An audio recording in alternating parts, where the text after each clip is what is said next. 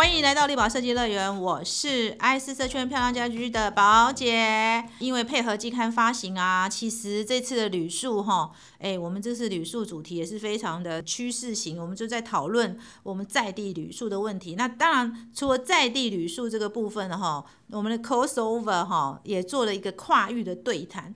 难得邀请到三位跨越，你看看我有我们专门做饭店设计的袁世贤哈，我们袁总，还有我们的呃专门做旅宿顾问的，也就是我们爸爸哈，旅宿真的都要顾问很多数据的哈，然后还有我们专门做哎零接触无人科技的哎这个研发者，也就是我们 Bill 哈，那。这个我们接下来当然一定要再继续来谈一下我们这个零接触这个议题哦，因为这个零接触这个议题应该哈，大家都很关心，到底要旅宿到底要怎么做到一个零接触，然后还要有一点点温度哦，哈，这个也也是要再问继续问 Bill，就是说，其实现在到底无人有人这件事情啊，哎，他们的整个配置是什么样的概念？然后你自己做过的经验是度假型跟商务型又有什么不同？嗯嗯，OK。呃，这部分的话，原则上我们以花时间那个场域来来提好了，因为那个场域真的很特别，因为那边其实我们做了两馆，嗯，一馆就是花时间，一馆是它的这个山扩馆，山阔。那山山阔馆就是陈袁总说的那一馆，其实原则上是寻求自我体验或者是这个宠物的这个部分。那我们以两馆的这个比例来看的话，其实你会发现花时间使用 Touchless 这个 service 的客人，哦，几乎是趋近于百分之一百。百分之一百，百分之一百，那表示都不需要因为里面一个人都没有，对，都没有没有，他没有 reception，他有 reception，但 reception 是在卖 okina 的，就是对对对卖卖卖礼品的，卖礼品的，OK。那三扩馆其实原则上它就是会，哎，这个 self check in 的 machine 跟人工的柜台是合在一起，对。那他老板那时候的概念就是，哎，人工也不是拿来 check in 用，他是来卖茶的 c u p of tea 的，对对，旁边那个茶，所以我们跟 P bar 是结合的，对对。结果我们会发现，其实这个就是设设计师厉害的地方了，OK。就原则上，它那三库管的设计，机台跟柜台放在一起，嗯，那我会发现，其实人都是找这个人人旅客来说，都找人比较多，嗯，所以那一管的 sales sales service 的服务的使用上面，你会发现在假日排队的时候比较多人用，对，哦，因为不想排了，好，因为不想排，就就有些客人就会就会妥协，哦，对，哎，用用人要等这么久，那我就用 machine 帮我，就跟我喝咖啡的概念是，对对对，这个这个是一样，所以所以其实我们目前。呃，这个不管是有人或无人，其实我们现在比较少去讲无人这件事情。我们通常讲的是自助服务的程度。嗯嗯嗯嗯。好，因为科技始终来于来自于人性。没错。就是说，我们这些旅馆在一开始的定位，到底要传达给旅客的是什么？嗯嗯。好，那这个服务的一个我们所谓叫 SLA，就是服务的等级必须讲清楚。对。好，必须讲清楚。因为我常跟我客人讲说，如果你今天去宣称说你前台都没有人，但是来的时候就有两个人站在那边。那这个服务体验会是很差的，没错，因为会客人的期待是我来不要看到人，对，OK，结果我来看到了人，两个人，所以看到两个人在那边，所以我的服务满意度会非常非常的低，嗯，因为这是我跟我的期待不一样，跟我旅客的服务期待不一样。那如果今天是你跟客人讲，哎，没有来，我们是管家服务，原则上我就是让你呃有一个管家二十四小时随时差遣，嗯，来到这边你也不用任何，你只要秀出你的这个 credit card，OK，秀出你的 passport。我就可以提供你所有的服务，嗯，但是如果当今天客旅客到达的时候，发现，哎，我要用什么讯自己 check in，OK，那这时候 又反过来，就是怎么没有人？这服务的服务的满意度就会非常非常的的差，OK，那这个部分其实是我们也是很多年来一直跟我们的业主在强调，就是说，其实一开始我们不要以这种人力节省这种角度去看，应该是这家旅馆你要创造出它什么特色，嗯，你要提供给旅客什么样子的服务体验，好去做定位。那我们科技只是一个工具，好，在任何场域，不管你今天是要做无人做有人，其实都可以用。为什么呢？因为像我们有很多的客户，他起源上他是有人，但是他放了 machine，让客人多一项的服务选择。嗯嗯嗯，好，多一项服务选择，就是，哎，你今天原上可以来来 check in，那我有人有机器，哦，你自己决定。嗯，好，那。这个部分其实我们现在有更越来越多的五星级的饭店，然后四星级以上，他会觉得哎，这样子也是一个服务的多一个选项。哦，尤其尤其像爸爸刚才提到，就像一九八零到两千年的，其实他对于对于这些设备的使用其实都不陌生了。OK，那他们其实有时候也是看我们的旅游的属性。好，那如果他今天是商务型，也许他今天也赶时间，一赶时间的情况之下，我怎么可能这边排队 check in？对对不对？那我当然是用 machine 去做这样子的东西，所以。这部分的整个的调配不是我们科技的提供者在做的这个引导，应该是看我们的。旅店的这个拥有者跟建造者，尤其我们设计师扮扮演一个非常灵魂的角色。OK，根据业主的角色，如何去帮他做场域的设计跟定位，哦，还有行销的服务的这个，也是我们 Bob 的专长。哦，所以其实我今天是在向两位前辈请教的。OK，来来来听一看两位前辈的分享。那我觉得，呃，这个部分就大概大概是这样子一个情况。我们不会去强调有人无人的配置，也不会强调说我今天要减少多少人力，嗯，而是我们的服务的体验要让客人得到的是什么。这是最最重要的。哎，我觉得比我刚刚讲一个蛮重要的哈，很多人刚开始的时候，一开始可能讲的是人力的部分哈，觉得说啊，尤其是在疫情之前嘛哈，那大家想到就是说啊，可以可以节省人力之类。其实他刚刚讲完了之后，我就觉得哎，对，其实还是跟定位有关。所以其实无人到什么程度，或者是自主服务该到什么程度，还是跟你的品牌定位有关嘛，对不对？如果说我们今天住的是偏向青年旅馆，其实我也没有预期你。来服务我哈，对对对，因为也不会一群人来服务我嘛。然后就自助这件事情，我也会认为哎很方便。反正有真的有时候哈，旅行就是这样，心情好旅行跟心情不好旅行也会有差。你今天心情不好去旅行的时候，其实你一点都不想要看到任何一个人，对，你就觉得哇去讲话都觉得累。然后就是如果都没有人，然后我自己可以把很顺利的拿到房卡，很顺利的。进到房间，其实你就觉得，哎，自己的一个时间嘛，对不对？可是这还是定位嘛。他刚提醒我们蛮重要的事情，就是说，这个还是回到一个品牌定位，到底这个旅店它品牌定位到什么程度？而且所谓无人，其实也不能叫完全无人啊，应该叫做自主的程度了哈，因为自主程度不太一样嘛哈，跟课程还是有关系。那一样啊，就是我今天如果我都已经期待有个管家了，就一到现场，怎么之后我一个人个机器，我也会觉得很 傻眼，很傻眼啊，就是你哎说好的贴身服务 到哪里？对不对？这你也会迟疑的嘛哈，所以我觉得。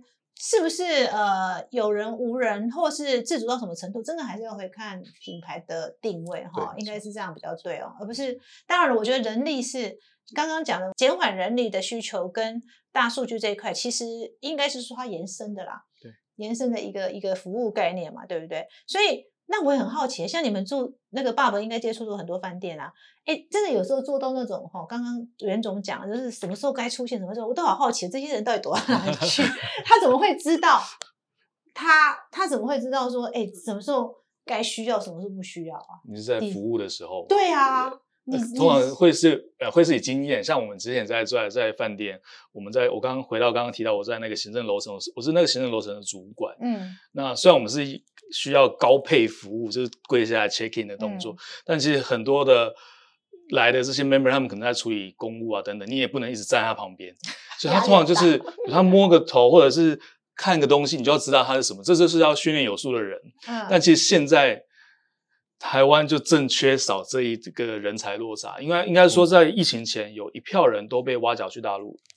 疫情之后有一票人都移转到其他行业，像我们我知道有很多以前旅馆经理人都已经到副总等级，他们去做保险 哦，去卖房子，因为刚好疫情嘛哈。对，然后然后因为他们高薪嘛，他们高薪是首要被裁的人。如果他并不是像副总，他其实没有他还可以啦，因为底下的总监都还在嘛。对，呃，所以但他们相对高薪，所以其实有一票人都已经我们讲人才的一个一个 gap。其实，在疫情后很严重，所以其实像新的 on board 的这些年轻人，他们没不会看颜色，就是不会看这些美感。就是我现在摸个头发，你可能不知道我要干嘛。但老一辈的那些长辈或者是前辈，他们就都有这些，算是他们的经验值吧。嗯，对。那现在因为有很多东西仰赖啊电子电子科技的培养，所以也让这些人没有这些 SOP 去训练。让他们怎么知道消费者的需求？嗯嗯，所以有点难度了。所以呃，刚刚有提到，其实要看你的 T E 来设定这些 touchless 的功能。嗯，但我现在有一个实际的例子，它其实一个房间要收到一万六到两万块的哦，那很高价哦。但是他们后来也决定用混动式自助，就是他们在晚上十一点之后就会把他们的自助机台推出来。自助机台，因为他们找不到大夜班，嗯，真找不到大夜班，老板也。有点弯不下腰做这件事情，所以他们决议就是十一点之后，他们会在明文规定的，但你会先写，先写嘛，不会让你失望。但他会让你说，你十一点入住之后，就是以自助机台来来提供房卡。哦哦，对，现所以现在还是有这种混动式，但是也是会事先告知，免得会有一些期望期待落差。对，会有会有期待落差。对对对。然后服务的部分就真没办法，必须靠后续这几年，尤其现在我们缺少外国人来锻炼我们这些员工。我觉得需要更多的磨练，这些年轻这一辈才会有更有自己的这种 hospitality，就是那种热情款待的感觉。嗯，那这这这个是我们以前在读这种饭店管理的时候最最基本的，就是我们以前在做 bellman 或者在做爬车的时候，就是这种黄董有一个眼神，我就知道要干嘛，就是要累积的啦。对，就是这这倒不是机器可以取代的。对啊，这有些东西真的是也真的不是机器可以取代。我看前一阵子新闻说，旅宿刚刚刚复复苏的时候，连金华酒店他们副总结都要下去铺床了，因为不然的话，没人，人力就是完全的不足。哎，不过讲这个我也觉得很好奇。我记得我很多年前啊，呃，这个很多年了，大概二零一二左右吧。那个时候我刚好跟一个就齐云嘛，然后他就说他他说一定要带设计师去这个看那个呃 h u n t e n a t o 嘛，对不对？那个那个什么文华，不是不是东方文华，对，对对对对，他去看东方文华，他说东方文华全世界排第三展展，我印象最深刻，我是说哇，因为他的设计其实老实说，从我们设计人角度，他就偏古典，就是泰式古典奢华，因为我们是带一票设计师去嘛。然后大家就觉得说，哎，那看什么？他说你要看他的服务。你看，你知道我们有出去回来，床都已经铺好，然后大家都各各种揣测，因为那时候没有那么 厉害数位，所以大家都各种揣测说，他怎么会知道有你出去了？就有人说他也在什么门上面放个牙签，牙签，那以前没有这种传闻，传闻放牙签就是那个牙签倒了，反正你已经出去了，然后就马上就有人进去帮你把床从对对，你看他那个饭店真的是这样，就是。你随时去，他知道你什么时候在，什么时候不在。对你随时去，他床都是干净的，然后都是永远。而且还会来开床，什么时候来开床？对对对，都是。然后他什么备品，你只要收掉，他马上就再放一副新的备品之类。我我都对这件事印象深刻，那算是无人 服务。看不到人。不过刚刚刚刚那个并有讲啊，其实他们有时候是关在一个小房间里，关着看，就是所有人的。所以您刚刚提到的地方，其实也是我们就用 CCTV 在观察，三零八出来了。对，所以，我我们有时候会就会看到之后，就会会跟一楼的老比提三零八出去，黄先生出去，他们一看到，哎，黄先生这种打招呼，他其实更不认识他，但摩根同意说黄先生下来了。哦，难怪我们我们尤其我们以前我们以前在 c t floor 都是要做这件事情，都要请。那个监控大大哥帮我们看哦，难怪上次就有人这样跟我打招呼。哎，你怎么知道我原先你要留我的 line？完全误会，对不对？他们以前以前不是说西华饭店最神奇就是有一个门童，一个老先一个门童，他永远记得，永远记得所有雅都丽雅都吧，对对对对对对对，他永远记得高吗？他永远他永远记得你是谁？记得你是谁嘛？哈，他的故事被那个那个延长寿讲了很多次啊，然后在。在门口就可以知道你是谁，而且每一个客人他都认得。这个现在 Bill 的技术也可以做到。Bill 你就人脸辨识一下车牌。对啊，对，车牌进来车库说 lobby 就可以知道谁来了。比如说呃三六七九啊黄董，这一上来黄董好。哎，这也可以。应该是可以。他们现在已经实现这件事情，可以辨识车牌。可以这个这个部分原则上技术上是可行啊，对啊，但是我们在服务场域里面，其实还是要尊重服务场域的一些服务的的的范畴，会会介意，因为毕竟他会觉得我好像都被你知道了，隐私权啊这些东西，对对对对对，所以所以技术上其实是可行，那但是。像我们有些东西，我们的 machine 是可以去做人脸辨识的，嗯，这几乎都可以，但是我们也都不会去推这样子的东西，嗯嗯好，原原因是在，因为我们觉得，其实，在服务场域里面，其实人的隐私还是非常重要的，嗯嗯嗯，好，所以有有时候就是我们常讲，就是在科技跟服务场域之间，还是要取得一个平衡，嗯嗯，好，这个这部分其实我我们这科技人在这个产业里面，我觉得最有趣的，嗯嗯，好，因为因为也会发现，哎。这个东西这样子解好像是可以，但是遇到饭店的时候，饭店都会摇摇头说：“嗯，对，这个都来的，不是说，只会觉得说，嗯，这个东西是很好，但是。”对于他们的一些还是有一些挑战必须克服。对，哦，对，如果遇到很重视隐私权的，他可能说哇，你怎么会知道我姓什么？他就会不太高兴，也可能哦。但是，但是有时候你叫出我姓张，我会很高兴啊。我想说哇，你怎么知道我姓？我们会看脸色，如果你旁边带的女生不一样，我就不会叫你。我说嗯，就点个头，也不用讲太多。对，所以 所以哦，所以这个就要很很高的人工智慧才有办法达成，就是只有人，OK，只有人哦只有人，因为因为人才可以判断哈。对，因为工人工才有这么细微，还对嗯对人才有这么细微的一个感受。嗯嗯，你如果说 machine computer，其实它没有这样子的感受。嗯啊，这也是我们在做科技的伦理里面其实很重要的一个区块。嗯嗯，哦，科技其实它没有这么多的感受。这倒是真哦的，对对对，所以它无法判别了。对对对，这可能又是另外一个议题啊。不过，不过不过这个部分在在服务业里面，其实我们在这个产业里面，我们发现，就科技虽然技术上都可行，但是在导入的过程当中，我们还是有很多地方必须尊重这个场域的一些专业啦。嗯嗯，但但是我也觉得蛮好奇的，就是因为刚刚袁总讲到一个，就是说嗯现在、当然送餐机器人我知道是已经越来越多了。我现在在几个餐厅，我也会看到送餐机器人。嗯那他刚刚提到说，其实大陆现在有些旅店对也用机器人嘛，哈，对它跟无人之间的关系是什么样的搭配呢？从你们科技的角度，这个部分其实我常跟我的客人讲，因为在台湾很多人问我，我大概都会跟他讲说，还是留点工作给前台跟 service center 人做好了。为什么？因为其实我们台湾场域通常比较小，电梯的设计不一定足够，对，所以很多时候其实，在台湾用这个送备品这个机器人，有时候会比冷送还久，嗯，因为通常电梯这个东西就是它的对。电梯数量要够，必须要够。对对，的确。因，因为通常通常像五星级饭店，像爸爸他们其实原则上我们饭店是有后场电梯的，对。所以有时候我们的 housekeeping 啊，或者是我们前台的人要去做这个 room service，还是走后场电梯。，对，嗯。他不一定走前场电梯。OK，那其实，在台湾我们以前有几场的经验告诉我们是，台湾的场域其实都会受限于空间不够的情况之下，其实人跟这个 robot 会抢电梯。对对对对，会抢电梯，会抢电梯，嗯就就会变成没办法达到袁总说，像大陆它场域够大，所以它可以一支电梯，我就真的它就是那一支电梯就是专。专属对给机器给 robot 嗯，那这个这个我们常讲，就是其实现在我们在推这个技科技的时候，我们也常跟客人讲，跟我们业主讲说，就是有一个东西是提升员工的工作生产能力、生产嗯生产效率哦，productivity。好，那你你这个也也是一种方式啊。我居然人没办法变多，那我人也不要变少，但是我可以让一个人的产值变高，做更多事，做更多事情。嗯嗯那所以科技其实有一部分也是在协助这些从业人员提高他的 productivity，嗯嗯，我觉得它的生产效率。在台湾，其实这样子的场域里面去用机器人，其实我个人的浅见是觉得是它是有场域上的限制，嗯嗯，同意，嗯对，哦、它有场域上的限制。那的的确的，那这个部分其实搞不好由我们的 housekeeping 去送，还可以拿小费。嗯，我觉得包括来讲，我们嗯其实科技不会不会去强调这些从业人员的一些呃工作以外，也不会让他们的那个 revenue 变少，因为他可以用人去送，哎，housekeeping 这这些做的东西。另外一个东西是，其实我们也会发现，有时候按请勿打扰啊，店里是不会响的。嗯嗯，好，那你用人去送，有时候人还会打电话回前台跟他讲说，哎，不好意思，你帮我打电话进去里面跟那个客人讲说，请勿打扰的那个要关掉。嗯你用机器人，机器人在门口他不会讲话，傻傻的，他傻傻就在那边，店里不会响，他就就是回家了。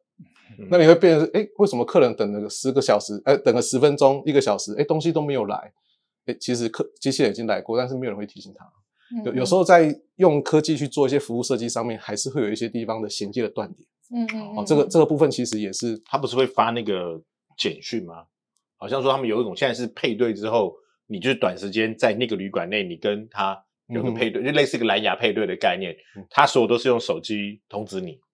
我那天是听他们有在，我们也在讨论这个问题啊。那那我觉得这个这个服务的设计就断点这部分，最好它有把它解决一部分。对对对哦但是如果没看手机也看也不知道这个东西。对啦，如果是没看手机哦，那所以所以我觉得这个服务其实真的是很多元，而且每个人的习惯不太一样。其实科技有时候很难去满足所有人的需要。嗯嗯嗯 OK，所以这部分其实机器人可是不是可以完全取代人力，或是提高工作效率，还是看场域，嗯还是看还是看场域。嗯那为什么你会说，那为什么送餐 OK？因为送餐没有爬电梯这件事情，嗯，哦，对，哦，它是一个平面平面是在那边走，讲餐厅这件事情啊。对对对对所以呃，如果是机器人的话，它会抢电梯，就是客人他要坐，他也要坐，就对。对啊，那机器很大台吗？其实我没有，它就是一台呃小小的八八九十公分，然后长，其实不过它长得都不是很漂亮，就它就是一个一个正方形圆圆的这样子，所以它在空间中看起来会蛮突兀的。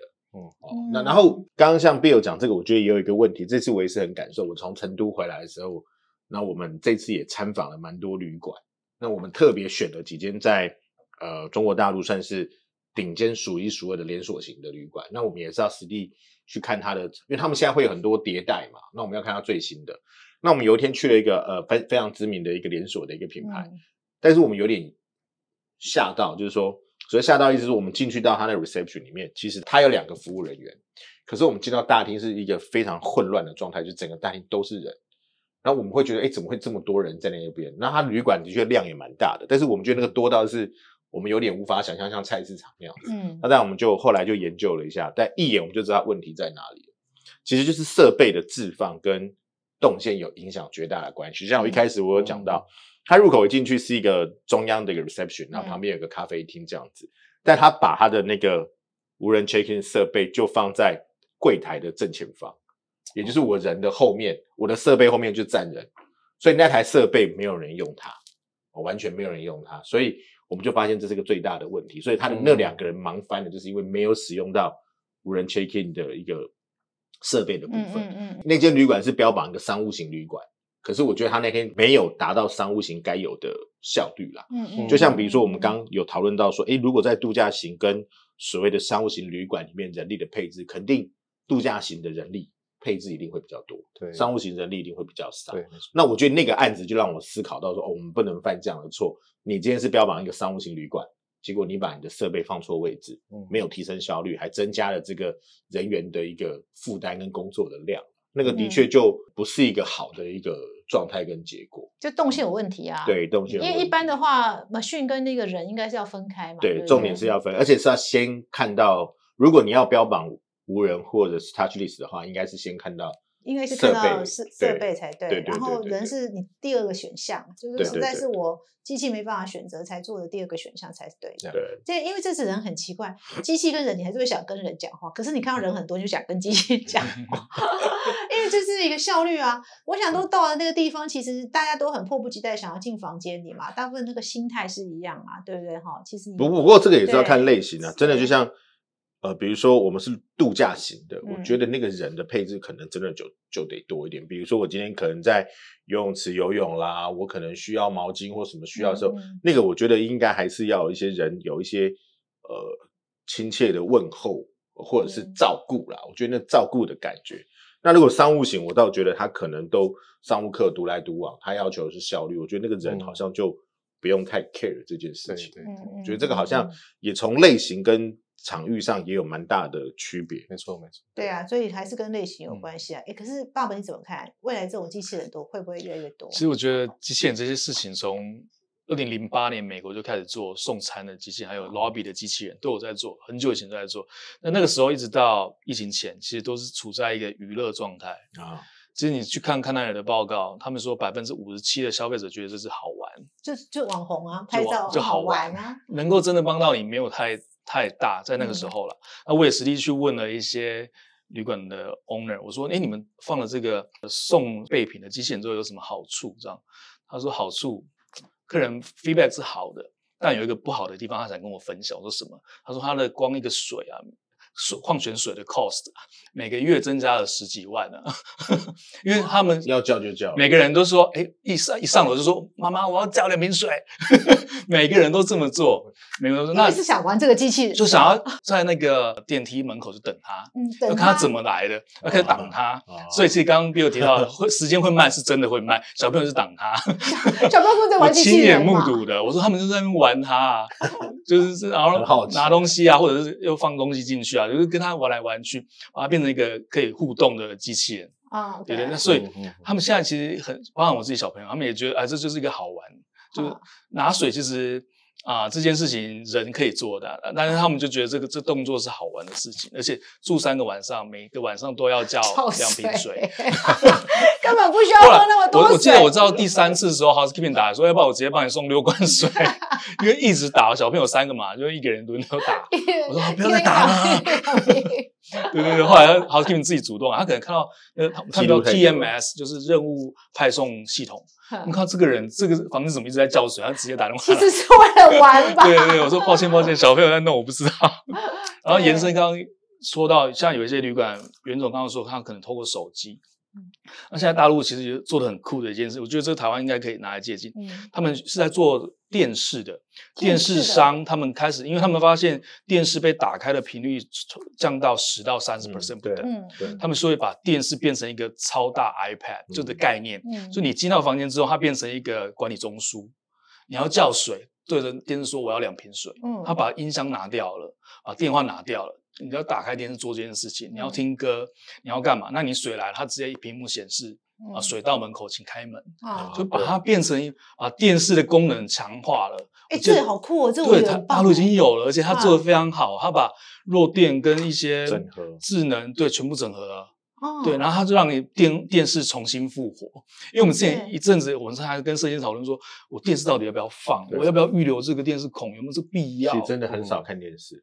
真的对对对很少对因为有时候如果是商务其实也累了，对，然后如果其实它用家庭也是把又要要把它镜像到用手机镜像到了，它剩这个功投屏的功能对啊。人头屏对对对，所以现在到了他们现在保留这个，这个电视商可能也担心啦，所以他就开发了这套系统，把酒店的这些设备转加到了他的这个呃电视上，把功能都显示在上面。哦，这也这也很有趣，这也很有趣。但是我要问一下，就是说，呃，最后一题就是想问一下，说像最近啊，其实每个地方都解禁了嘛，哈，嗯那返回在台湾嘛，哈，最近台湾观光客真的很多。我在尤其假日哈嗯，礼拜六我来加班的时候，我们有开课嘛，哇，一整车竟然都是老外，我也是蛮佩服，好几个老外。嗯，对，所以看起来国外观光客也来了，然后国旅啊，呃，当然也有出国选项等等。那袁总你自己做一个旅宿设计哦，你在你也设计了，在台湾也设计了一些旅宿，你觉得旅宿要具备哪些条件，好，我才能觉得够吸引国外跟台湾自己本地的旅宿旅客人？OK，我大概还是蛮坚持我们的这种所谓的呃体验的差异啦，或者是经验的区别。因为我我倒觉得，不管我今天自己是一个旅客，或者是我希望我设计的旅馆来的旅客，应该都要感受到所谓的他跟他自身生活差异的这种状态。嗯嗯，那才会提供旅宿跟住宿或旅游的一个经验值。那但是这个部分可以称，又可以分为两个部分来执行。当然，对于我们设计师来讲，最容易执行的可能就是在硬体或在设计上，嗯可能在空间的一个配置上。嗯呃，我们目前正在做一个案子，他给我的挑战是他的房间非常的小。哦，那呃，但这案子刚好不在台湾。那我们在执行上的过程中，我们必须要去创造一个发挥小空间价值的一个体验感。嗯哦那当然，我们就用了一些逻辑跟概念去去呈现。好，那当然，这个就是希望创造本身空间的体验差异。那我觉得这是在硬体部分。那硬体部分，你从设计上，呃，空间的这种氛围、备品这些等等，都是可以影响这些很多体验上差异的问题。第二，我觉得还是在策略跟活动上的安排。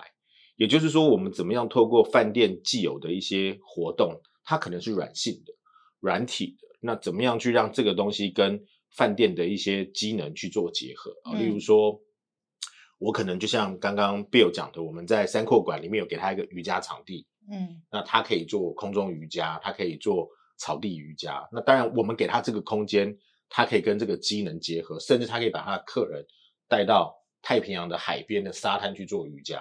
那我觉得怎么去跟这些活动去结合之后，去体验一个差异感，这个就是一个还蛮重要的事情。所以对于我来讲，无论是对于国旅的观光客或国外观光客，我们希望在设计的过程中，就是可以让他有不同的体验。这个对我们来讲嗯是一个还蛮首要的，就是不同于一般住宅的体验嘛，居家的体居家的体验，甚至我觉得现在要再更提升到跟他以往的住宿体验也不同，也不同。已经要跳脱在居家这件事情，嗯嗯嗯，因为他可能在 A 都是住这样子，B 也是住这样子。对，其实我们现在在思考一个问题，所谓国际型旅馆、国际型品牌，你其实真的你从纽约做到北京，你住到泰国，它的调性可能都差不多。嗯嗯，那我在想，这样的连锁品牌，它给你的是信任，但是久了之后会不会无聊？很无聊。对我发现开始会觉得无聊、嗯无趣。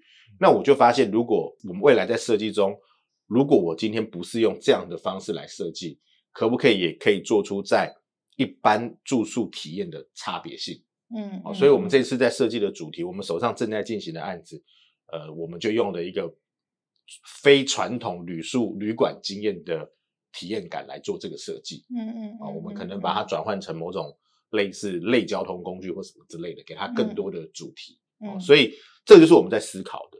那这样才有办法在不断的设计中去跳出来，嗯，然后让这个个品牌或者是未来的旅客，他可以有不同的呃这种接触的机会。嗯哦，这个是我一直在创造跟在思考的。对啊，其实我也觉得说，就像麦当劳一样，为什么很多人到国外要吃麦当劳？其实是他也不是特别爱吃麦麦当劳，而是他可以预期到麦当劳给他的安定感安定感、品质。对说我知道我不会吃到雷嘛，嗯对，如果我还不是对这个地方很熟悉的话，所以选希尔顿你就知道说，哦，希尔顿嗯大概长这样，你我也不至于住到什么这个毛巾发霉之类的的地方，也不至于嘛，对不对？那可是我觉得现在好像。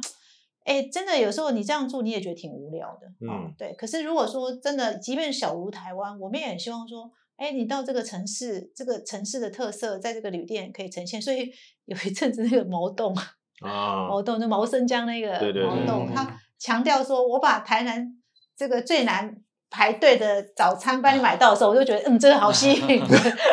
对，这个就是这个就是软体上的活动上的被这这我真的觉得有吸引，有吸引到我，因为你就觉得早上你去这么第一个很早起，对，然后有有他们有些咸粥这么早起是很累。如果真的有一个特色的东西，让你觉得说，哎，来住这个饭店是不错的哈，我觉得哎。我会想住哎、我有一次就是跟我同学，呃，因为我去那个哪大鹏湾，OK，那我同学之前才去，他说：“哎、我跟你讲，有一家民宿超好的。”然后我跟他那民宿哦，因为他们好像很流行那个本汤啊，他们那个嗯屏东那个。大鹏湾那个放饭汤，有点像泡了这个饭泡海鲜汤那个概念。对，他就说他们早餐就是就是有特定，就是说哎，我们这个本汤跟他们的特色的早餐，然后他还会帮你弄得很漂亮哦，嗯都不是有摆盘就是有摆盘的哦。哦，哦我同学还拍给我看，我看，哎，你看多漂亮。结果我去的时候是有，但是没有摆盘，我超级失望。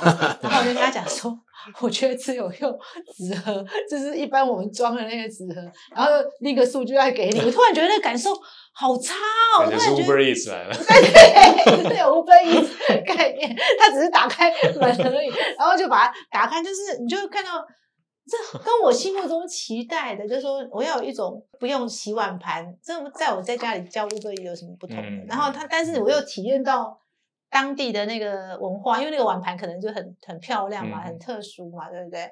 然后就你既然叫我拿 Uber Eats，真的有那种 当场非常失望，然后我就跟我同学讲说，嗯。哎、他怎么这样？我说我这那这家店我就不会想再推荐，然后我自己也不会想再去。嗯，对，你看，才刚去差一个月而已，哎，就是差一个月，你就感受会有这么大的差异，哎，这也是我觉得，哎，好像怎么样创造那个些微，就是所谓的差异化这件事情，嗯还是还是蛮必要的哈。如果真的到到一个地方，你真的能体验到在地的文化，不用就是在这个房间内就体验到，哎，真的还是蛮吸引人的，哎对所以那个不错啊，像我就很喜欢鹿港那一家，哦，我知道。对，鹿港那个，对他的下午茶全部都是他们鹿港的最有名的点心小吃小吃，嗯我就觉得哎，蛮吸引人的，因为它的分量也不多，所以你吃完之后，你自己想再去，都还可以嗯再去。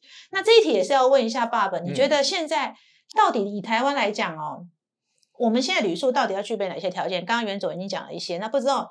呃，这个爸爸嗯这边、还有等一下 Bill 要给我们这边应该是只要怎么保留住国旅客人，因为其实我们现在开放国外的客人可以来台之外，其实国国内客也都可以飞出去了。对所以那疫情期间大家要被宠坏，因为他们都只能在本岛消费嘛，对所以他们觉得哎，这个人手不足啦，服务不好，应该是是正常，嗯正常发挥。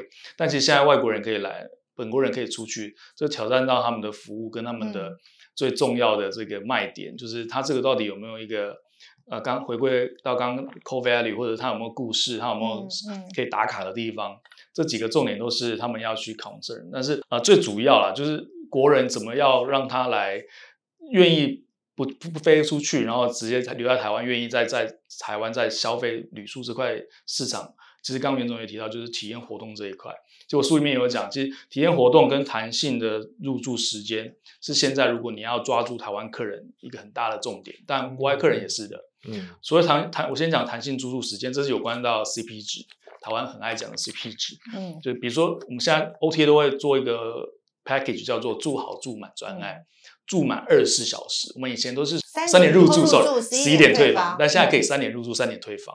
嗯，它可以把一个呃你的整个行程让你更更 lay back，比较 chill 一点，你可以慢慢来，然后你可以你可以住享受久一点，把整个住环境等于说把这个我们讲超时入住的时间送给你。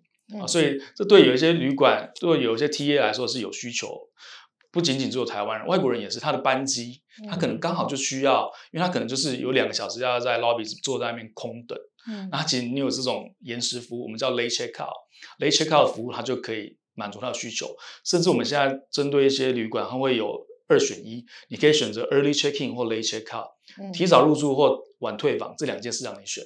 这就是我们的 package，我没有实质的优惠给你，但我送给你这段时间，让你是去挑选。那针对老客人，我两个都送你，呃，就是三点入住，三点退房，这个 package 给你。嗯，对他们就会有 segment，就是你是老 member，然后你是国外客人或国旅客人，他们都会有不一样的搭配方式。嗯，那另外就是体验活动这一块，我们最近有个案子在宜兰三星，它因为它有很多公共空间，它是一个聚落，四五栋别墅。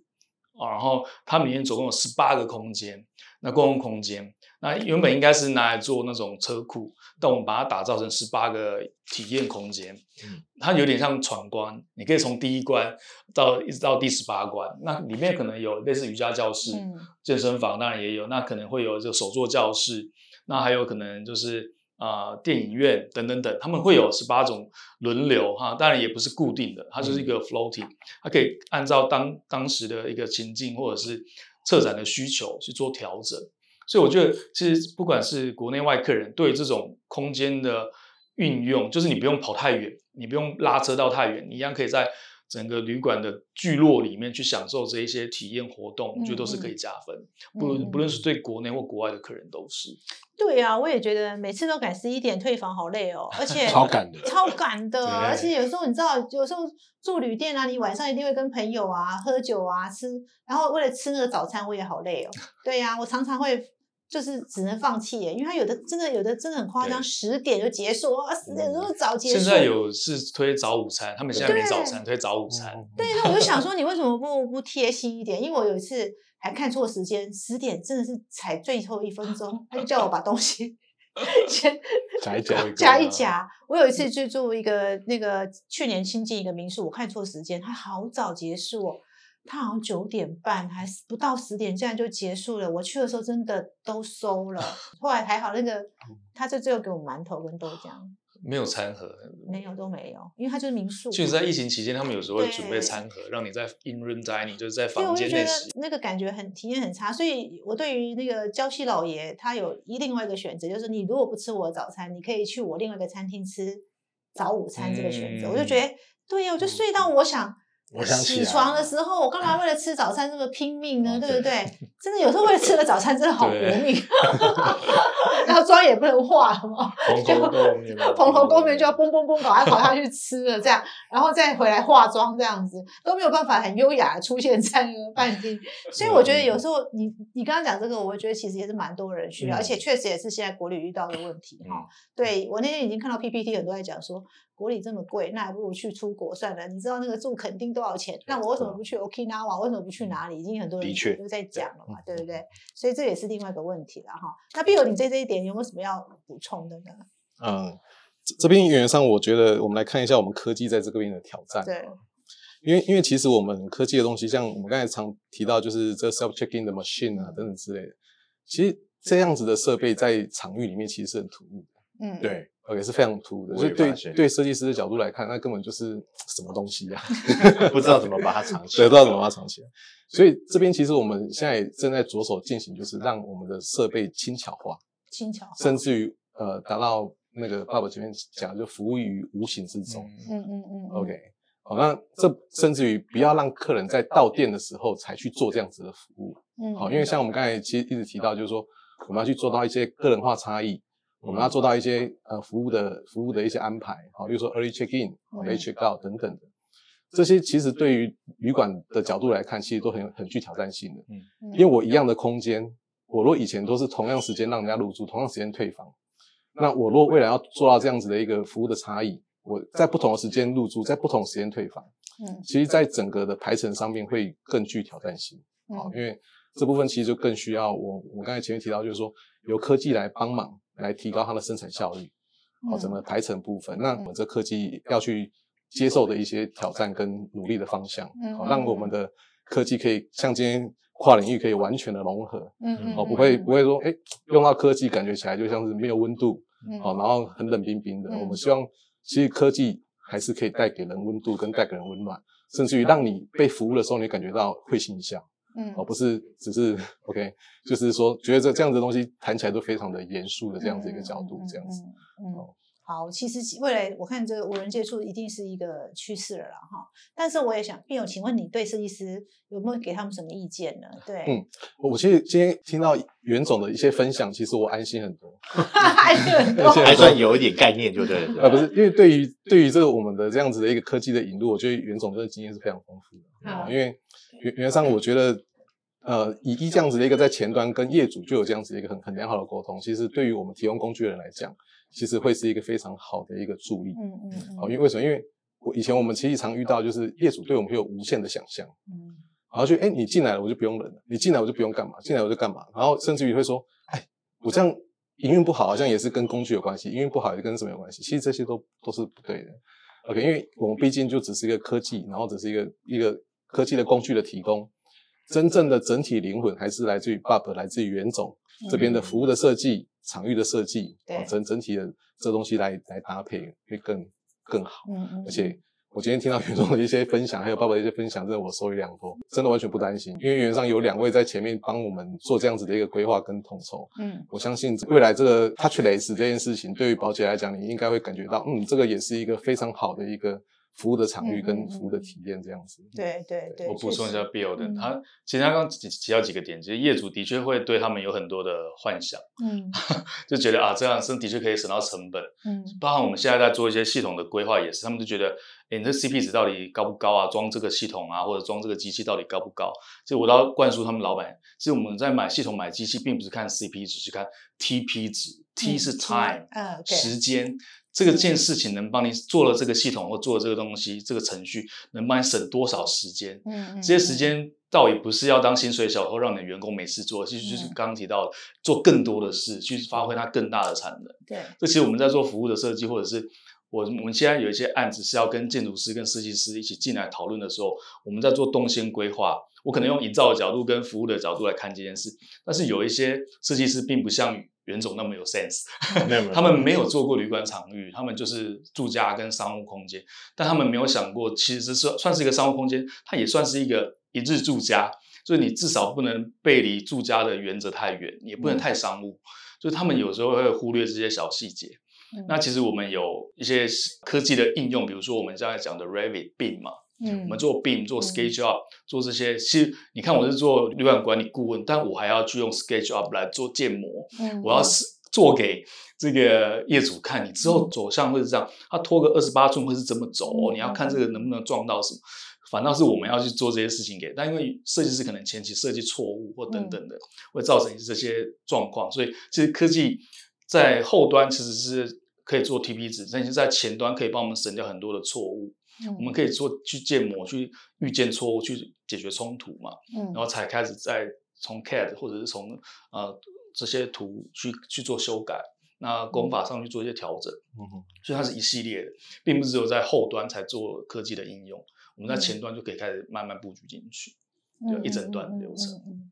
对哈，其实真的因为。现在老实说，我觉得还是回到托尼的角色也是很特别，因为你又营造又又又 又服务，然后 对他角色太多元了啦，哈，对他斜杠太多了。但确实我也觉得说，现在的整个旅宿的包含软体硬体的整合，其实都还是蛮重要的。我觉得，而且其实。呃，我们都有时候会想到说，啊只是要住的人哈，其实服务人也很重要。没错，服务动线是非常重要的。现在是长服务要走来走去，一天要走一万步，他大概就离职。对，那严总最后就是对这个他们有什么建言？尤其是无人科技这一块，在机器上有什么建言吗？